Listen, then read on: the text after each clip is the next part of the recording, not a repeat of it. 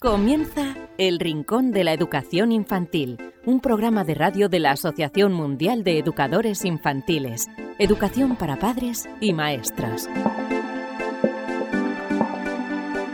Hola a todos, queridísimos amigos y seguidores del Rincón de la Educación Infantil, bienvenidos a un programa más, una nueva edición de eh, eh, este programa en el que tanto um, nos gusta y lo pasamos tan bien aprendiendo y recibiendo consejos para maestros y para padres. Bienvenidos a este programa número 188 del Rincón de la Educación Infantil, en el que mm, os vamos a hablar no exactamente de coronavirus, pero sí de algo muy importante, y es de cara a la apertura de, las escuelas, las medidas que hay que tomar, si son fáciles o no de, cumplir, y otros muchos aspectos. Lo haremos con Laura Vela, que es maestra, ya estuvo aquí em, hablando con nosotros, una de las premiadas eh, dentro de los premios Educabanca y eh, hoy estará para darnos eh, su opinión acerca de estas medidas que muchas escuelas deberán tomar a partir de bueno, finales de mes si se empiezan a abrir las escuelas y de cara a septiembre. También tendremos al psicólogo Alvira Sánchez que como siempre nos trae estudios relacionados con el mundo de la educación infantil. Si nos queréis escribir rincóninfantil.org, también a través del formulario que tenemos en la página web y para escucharnos a través de los podcasts en iVoox, en iTunes, en Spreaker y eh, en Spotify, también a través del canal de YouTube de la Asociación Mundial de Educadores Infantiles y a través de Radio Sapiens, donde se emite todas las semanas el programa. Comenzamos este mm, programa número 188. Recibid un fuerte abrazo de su humilde servidor que os habla, David Benito, un consejo y enseguida estamos charlando con Laura Vela. Dicen que los primeros libros son muy importantes para un niño. Mejoran el vínculo entre padres e hijos, entre maestros y niños, desarrollan sus sentidos y su imaginación, enriquecen su lenguaje e incrementan su inteligencia. Sabemos que en ocasiones encontrar el libro que creemos más adecuado para un niño puede ser una tarea difícil. Por eso queremos facilitaros un poco las cosas con el proyecto 0 a 3 años de la editorial Bruño para que los más pequeños empiecen a poner nombre a todo aquello que les rodea y se diviertan aprendiendo. Unos cuentos llenos de magia y ternura con los que conocer el mundo. Un niño que crece rodeado de libros tendrá más posibilidades de amar la lectura y ser un gran lector. ¿Y si empezamos hoy a crear su primera biblioteca? Libros emocionales, libros para que el niño desarrolle su inteligencia emocional a través del descubrimiento de las distintas emociones, alegría, miedo, tristeza, etc. Libros manipulativos. En esta colección padres y educadores encontrarán libros para incitar al niño al movimiento de sus manos y desarrollar su psicomotricidad, libros con piezas móviles que giran sobre sí mismas, libros con lengüetas, pop-ups, etc. Libros para desarrollar el lenguaje, cuentos para que los padres lean a los niños y para que desarrollen su lenguaje, aumenten su vocabulario y puedan conocer las principales emociones y rutinas. Libros sensoriales. En esta colección padres y educadores encontrarán diversos libros para desarrollar los principales aspectos de las capacidades sensoriales de los niños, identificación de colores, texturas, etc. Libros lógicos, libros para que el niño desarrolle su inteligencia lógica a través de asociaciones, búsquedas, descubrimientos, etc. El proyecto 0 a 3 años de Bruño, recomendado por la Asociación Mundial de Educadores Infantiles, AMEIWAECE. El Rincón de la Educación Infantil, la radio de la Asociación Mundial de Educadores Infantiles.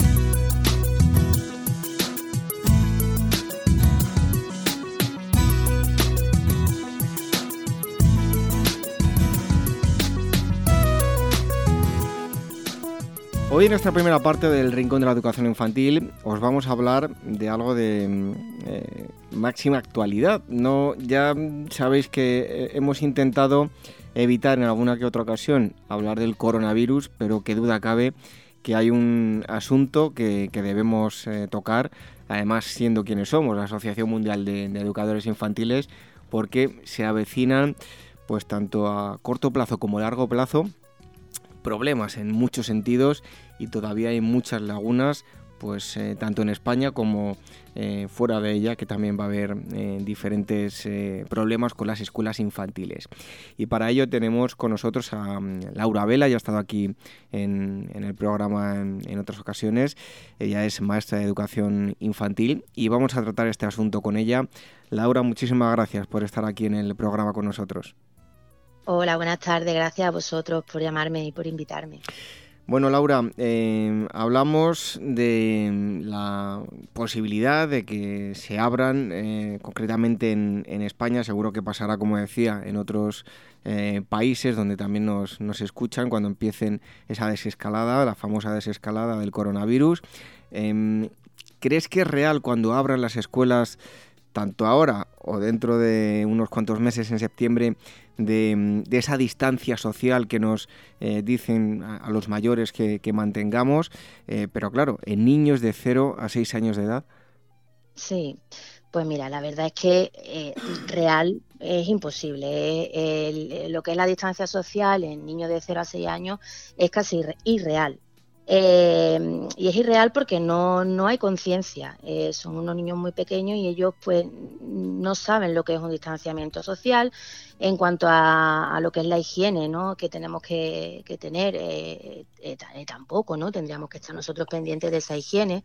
Ellos no saben toser en el codo, en fin, es todo muy complicado y además los niños por naturaleza, ellos pues tienden a, a socializarse, ¿no? Y a estar en contacto con sus iguales, a jugar. Entonces, eh, pues irreal, es totalmente irreal. Bueno, eh, desde la asociación nunca em, hemos querido tratar esto de, forma política, pero bueno, el caso es que hay eh, no, no, queremos cargar ni mucho menos contra un partido político, pero hay unos un partido varios que están en el poder, son los que dictan las normas y repito que no es cuestión de, atacar a nadie, sino a, esas normas que, que se han establecido. Laura, no deberían cambiar pues esas normas desde el Ministerio de, Sanidad, de Educación o el que sea? Sí, bueno, mira, mm, eh, ahora, mira, por ejemplo, en Andalucía, en la Comunidad Autónoma de Andalucía, eh, se ha anunciado en estos días que ningún escolar eh, se va a incorporar a, las aulas ya hasta septiembre, incluida la etapa infantil e incluida lo que es el primer ciclo de infantil. El resto de comunidades autónomas, de momento, eh, en principio pues están preparando su vuelta para el 25 de mayo, creo que era la fecha. Pero claro, eso es algo que anunció el gobierno, pero que de momento no se ha vuelto a pronunciar. Entonces, eh, yo creo que vamos a, mantener un poco la calma, vamos a ir con cautela y, esperemos, ¿no? Eh, que, próximamente, yo pienso, ¿no? Que tendrán que anunciar y, comentar, ¿no? Sobre todo desde sanidad, ¿no? cuáles tendrían que ser las medidas a tomar. Veremos a ver qué, nos dicen cuando se acerque ese día. Bueno, y bajo tu punto de vista, ¿cuáles son las medidas reales que están pues en, la mano de una escuela y de los educadores y, educadoras, ¿no? Eh, bajo tu punto de vista, ¿cuáles son las medidas que deberían adoptarse? Bueno, pues pienso que en primer lugar es la desinfección de, un centro, ¿no? Eso es primordial, pero no una desinfección al principio para preparar la incorporación de los alumnos, sino mantener esa desinfección en el tiempo, ¿no? Que, sea frecuente y constante, porque si no, no nos serviría de nada. Luego, pues eh, considero que se debería de facilitar eh, los EPIs necesarios a, a los trabajadores, ya sean mascarillas, guantes, protectores faciales, eh, gel hidroalcohólico, en fin, lo que determine sanidad ¿no? que, que, necesiten. También pienso que sería interesante dar una formación a esos trabajadores porque a fecha de hoy ya tenemos todo más que sabido, entre comillas, qué tenemos o qué no tenemos que hacer, pero sí que, pueden surgir dudas porque en, la, nuestra vida cotidiana más o menos pues ya lo sabemos dominar un poco, ¿no? Pero quizás pueden surgir eh, situaciones en un aula que bueno pues que te, que te lleven a duda, ¿no? Entonces yo pienso que la formación sería interesante. Y, bueno, pues quizá a lo mejor hacer ¿no? A los trabajadores, eh, pienso yo que podría ser interesante y sobre todo pues que, eh, establecer un protocolo ¿no? de, actuación que, que, garantice esa, esa prevención ante, ante un contagio. Bueno, lo de la formación me parece sumamente importante porque eh, yo que por diferentes motivos pues he estado cubriendo eh, muchas cosas de la crisis del coronavirus eh, para prensa, mm, no te pueden imaginar la de gente que hay que no y que no son conscientes de lo que están haciendo como fumarse un cigarro con los guantes después de haber estado y como eso muchísimas otras cosas que eh, no es que lo hagan apuesta, es que no son conscientes de lo que, lo que están haciendo. es que es por eso que, que, más o menos sabemos, pero hay muchas situaciones que a lo mejor por desconocimiento lo hacemos y lo estamos haciendo mal, entonces eh, es importante que, que, que, nos ponen, porque sí que escuchamos, no, si yo ya sé lo que tengo que hacer, bueno, pero es que yo creo que a nivel general no, no somos tan conscientes de, de lo que hacemos. Bueno, otro asunto, el aforo. El 30% de los alumnos en, infantil, eh, bueno, de cara a septiembre ya veremos si también eh, en estas medidas si se si hay una apertura en, eh, a finales de este mes, bueno, va a ser imposible en infantil controlar a los alumnos y el que diga lo contrario, pues yo creo que nunca ha estado ni siquiera cinco minutos con un niño pequeño. En ese caso, ¿no daría igual 15 que 27 que 30 o que 20? Bueno, pues la verdad es que, que, es que es que es un tema es un tema muy muy complicado. Y, yo pienso que, sí, que los niños, eh, a ver, tendremos que, se tendrán que ir incorporando poco a poco. Pero claro, en la etapa de infantil, ¿cómo lo hacemos? No, eh, no sé, yo eh, vamos a ir esperando día a día a ver cómo, cómo lo vamos a ir solucionando y, es que no, no, no, no lo sé, pero sí que, es complicado. Bueno, el, el día 25 eh, parece ser que hay varios lugares donde se podría eh, abrir esas escuelas para aquellos padres que puedan certificar que tienen que, que ir a trabajar, dependiendo también de las comunidades. Hasta el momento sabemos ese anuncio y poco más, ¿no?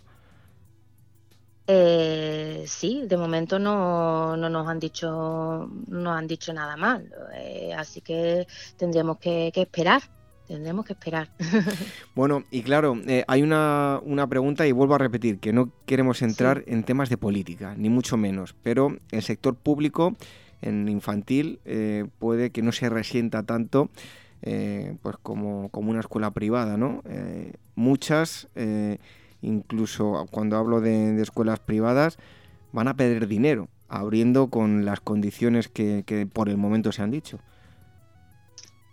Pues es que es una situación muy complicada y una situación pues bastante triste, sobre todo para los que trabajamos en este en este sector y, nos gusta y amamos nuestro trabajo, ¿no? Pero eh, eh, sí que es verdad que el sector privado, eh, pues bueno, además no está recibiendo ninguna ayuda de parte de la, mm, de, la de, su consejería, porque por ejemplo los centros eh, conveniados o adheridos a ayudas de sus consejerías sí que están recibiendo eh, una parte de esa bonificación eh, que recibían que recibían las familias, aunque no, no, no, no, es, no es entera, ¿no? es solamente una parte, e incluso hay quejas, ¿no? porque esa, esa cuota o esa cantidad no es suficiente para poder sufragar todos los gastos que, que tienen estas escuelas.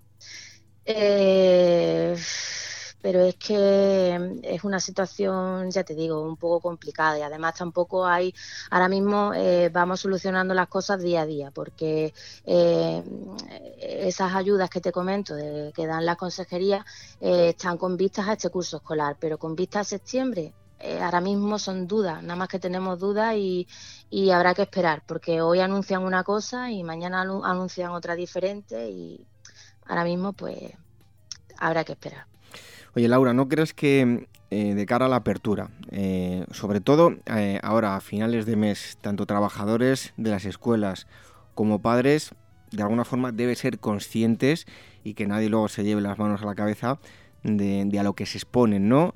es, una situación muy complicada y, y, deben saber a lo que se exponen unos y otros. ¿Qué crees que debería hacerse? Pues es lo que te decía al principio, ¿no? Es muy complicado el poder dar garantías, ¿no? Que, de que eh, no haya un contagio con niños tan pequeños, porque ya sabemos que los niños pues eh, se acercan unos a otros, eh, tosen, escupen, son reflejos de los niños que ellos, ellos por sí solos no pueden controlar. Entonces es algo muy complicado.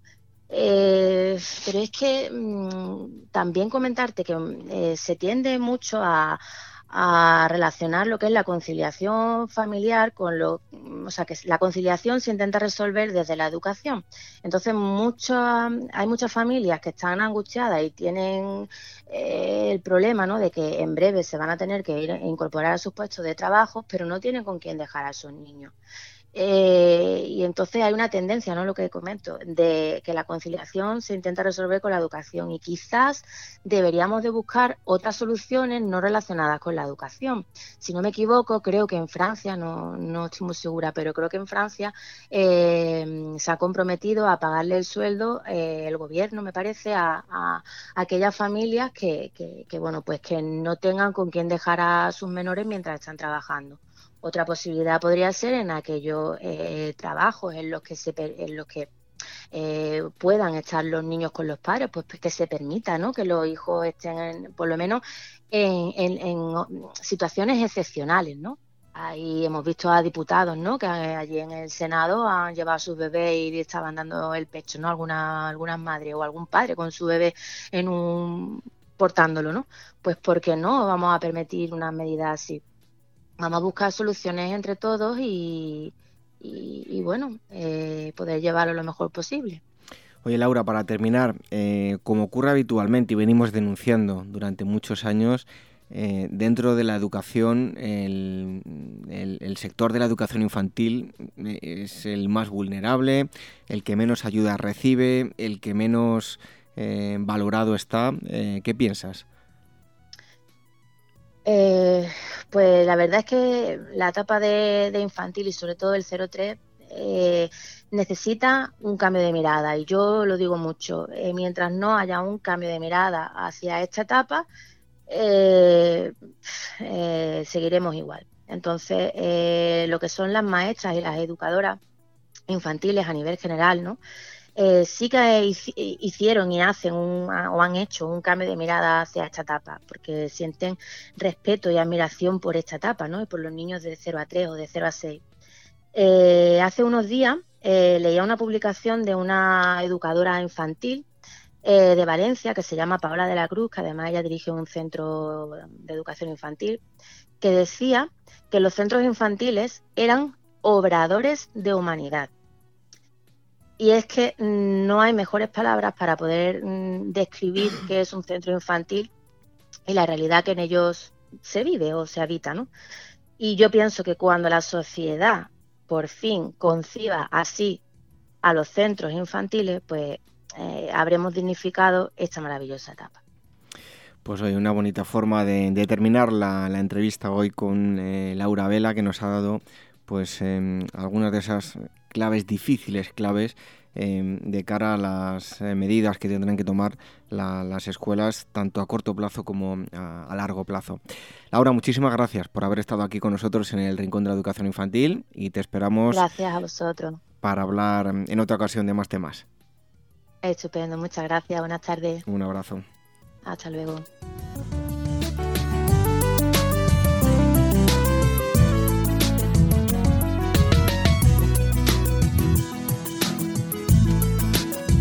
El Rincón de la Educación Infantil, la radio de la Asociación Mundial de Educadores Infantiles. Décimo concurso escolar Cuidamos el Medio Ambiente, organizado por el fabricante de adhesivos UHU y la Asociación Mundial de Educadores Infantiles. El lema es Acepta el reto del planeta y está dirigido a profesores y alumnos de educación infantil, primaria y especial a nivel nacional.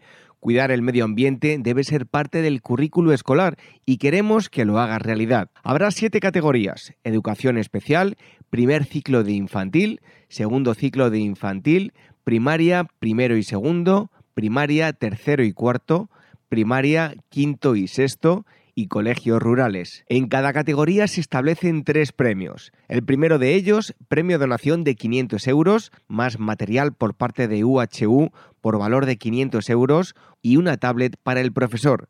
Segundo premio, premio donación de 500 euros, material de UHU por valor de 500 euros, más la Action Camera Swiss Peak para el profesor. Y el tercer premio, una donación de 500 euros, material de UHU por valor de 500 euros y un disco duro externo de 2 terabytes para el profesor. El 14 de febrero es la fecha límite de inscripción en el concurso. Los trabajos podrán ser enviados hasta el 15 de mayo. La entrega de premios tendrá lugar el 5 de junio. Toda la información en la siguiente web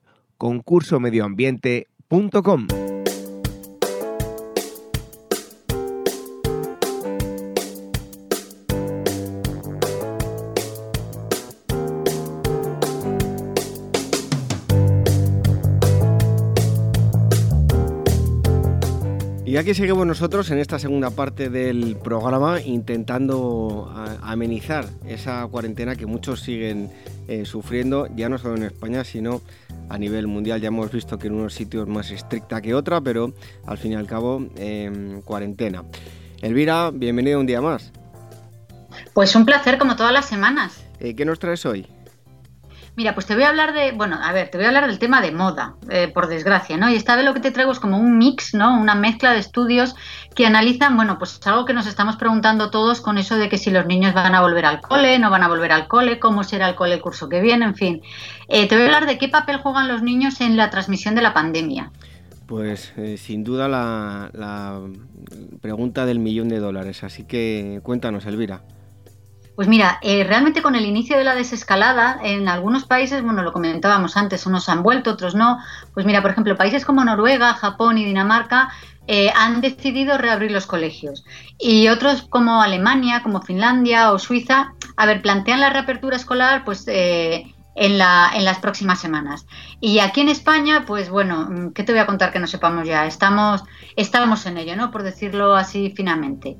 Porque, a ver, los niños es cierto que parecen muchos menos vulnerables a desarrollar la enfermedad que los adultos, pero realmente aún desconocemos la respuesta eh, a unas de las preguntas, algunas de las preguntas más importantes, y es eso, lo que decíamos, ¿qué papel juegan en la, en la, en la transmisión de la pandemia?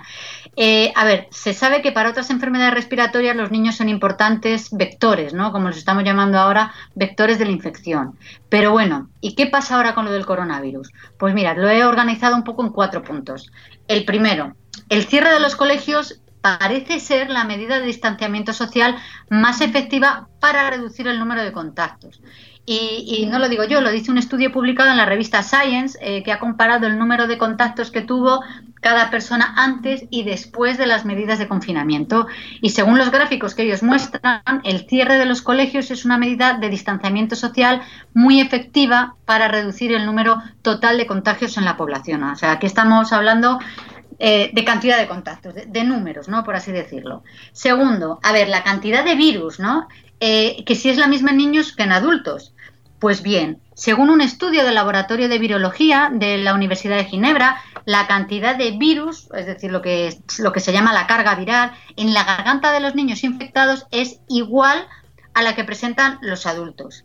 Y otro estudio del Laboratorio de Virología de la Universidad de Berlín a ver, también encuentra los mismos resultados. Es decir, que analizando la cantidad de, virus, es decir, la carga viral en la garganta de diferentes pacientes que han dado positivo según distintos grupos de edad, vemos que realmente no hay diferencias significativas entre los niños y los adultos. Tercera cuestión. ¿Los niños tienen más o menos propensión a infectarse? Pues mira, para esta pregunta realmente a día de hoy no hay consenso científico. Te explico. Una posibilidad es que tengan la misma, digamos, propensión a infectarse que los adultos, pero como los primeros casos en Europa fueron, digamos, importados por adultos, los niños estén menos eh, representados en las estadísticas, por tanto, no lo podemos conocer exactamente, que esta es la hipótesis que subraya un informe de Alemania. Un estudio de la Universidad de Shenzhen concluye que los menores de 10 años tienen la misma probabilidad de infectarse. Y otra posibilidad es eh, la que apunta eh, un estudio de la revista Science que dice que usando datos de la provincia de, Wuhan estiman que para el grupo de edad de 0 a 14 años la probabilidad de contagio es de un tercio respecto a los de los adultos, es decir, menor. Aunque bueno, eh, esta es una de las preguntas que por el momento queda abierta. Y la última cuestión importante a la hora de evaluar, bueno, si los niños son grandes vectores de contagio, si hay riesgo al abrir eh, los colegios y todo eso es, eh, a ver, la, la propensión que tienen los niños realmente a desarrollar la enfermedad. Bueno, pues si la cuestión anterior no era muy clara, esta parece, eh, parece un poquito más clara. Te explico. Menos del 2% de los casos en todos los países corresponden a la franja de edad entre 0 y 18 años, es decir, menos del 2% de los casos. ¿Cuál es el problema aquí? La respuesta del sistema inmune de los niños al coronavirus parece ser que es mucho más efectiva que la de los adultos pero y en lo que los expertos coinciden es que no conocemos aún los mecanismos biológicos tras este comportamiento tan diferente. Y Elvira, ¿qué dice la Organización Mundial de la Salud de, todo esto?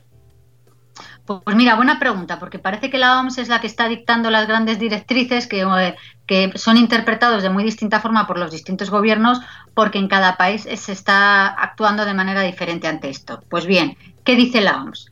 Pues mira, la OMS juzga que los niños y bueno, y adolescentes, estamos hablando de niños de 0 a 18 años, son tan susceptibles de infectarse como cualquier otro grupo de edad.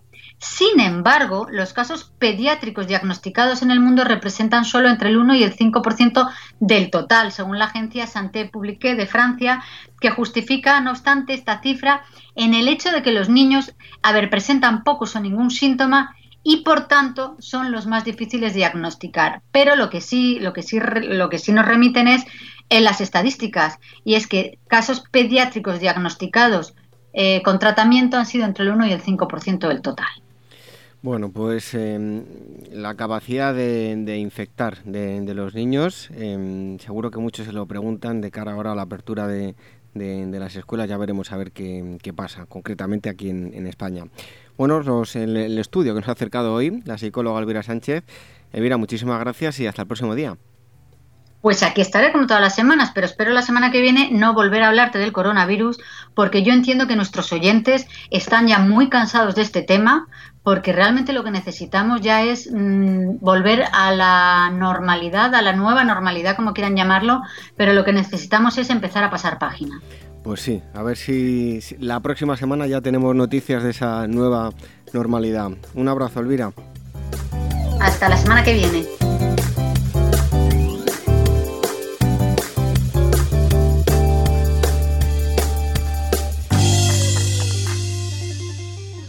Red de docentes comprometidos con la paz. La educación sin valores solo convierte al hombre en un demonio más inteligente. Por ello, AMEIUAF ha puesto en marcha este proyecto. Un docente comprometido con la paz es un profesional de la educación infantil o primaria que sabe y cree que la docencia es la tarea que más puede transformar la sociedad y que quiere conseguir un mundo mejor, más justo, más equitativo, más amable y en consecuencia más feliz. Apúntate y forma parte de la red de docentes comprometidos con la paz. Es gratis y solo tiene ventajas. Visita la siguiente web uaece.org barra docentes comprometidos. Como dijo Nelson Mandela, la educación es el arma más poderosa que puedes usar para cambiar el mundo. Red de docentes comprometidos con la paz. El Rincón de la Educación Infantil, la radio de la Asociación Mundial de Educadores Infantiles.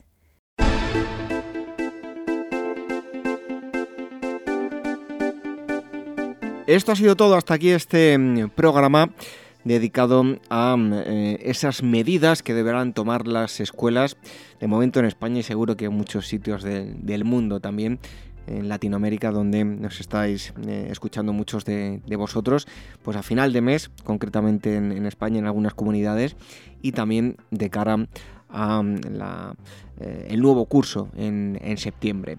Hemos charlado con Laura Vela, como decía. También hemos tenido la psicóloga Elvira Sánchez, que nos ha acercado más estudios relacionados con el mundo de la educación infantil. Os recordamos el correo electrónico rincóninfantil.org. También os podéis escribir a través del formulario que tenemos en la mm, página web, en uac.org, en el apartado de radio y cómo podéis em, escucharnos a través de los podcasts en iVoox, en iTunes, en Spreaker y eh, en Spotify, también a través del canal de YouTube de la Asociación Mundial de Educadores Infantiles y a través de Radio Sapiens, donde todas las semanas emiten el programa. Nos despedimos hasta dentro de siete días para seguir disfrutando de los consejos y las pautas para la educación de los más pequeños. Hasta entonces, que seáis muy felices. Adiós, la abuela.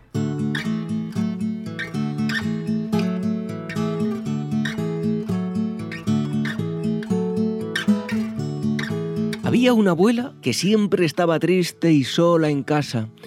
No sabía cuentos, ni juegos, ni canciones, ni nada para entretener a los niños. La pobre abuela no hacía nada más que coser y aburrirse. Un día que hacía frío y llovía, la abuela oyó unos golpes en el cristal. Era un pajarito que se estaba helando y tenía mucha hambre. La abuela le dejó entrar y le dio miguitas y leche. El pájaro se quedó todo el invierno con ella y estuvieron muy bien juntos. Cuando llegó el verano y el pajarito se iba a ir, la abuela se echó a llorar. El pajarito sintió pena por la abuela que tan bien lo había tratado y por agradecimiento a ella se quedó. Por su parte, la abuela se puso tan contenta y al comprender que el pajarito lo hacía por agradecimiento, se percató de lo que significaba apartarlo del resto de sus compañeros por lo que le propuso que haría una fuente para él y para todos sus compañeros y pudieran así tomar agua y que también les echaría comida. El pájaro agradecido fue a buscar a sus amigos y pasaron largos ratos en el jardín de la abuela, ya que nunca estuvo sola. La abuela y su jardín se hicieron famosos porque siempre estaba lleno de pajarillos y la gente acudía a verlos y oírlos. La abuela hizo muchos amigos que la admiraban por ser agradecida con los pajaritos. Ella siempre estaba alegre y optimista y también agradecía a los pajaritos el haberle cambiado su vida.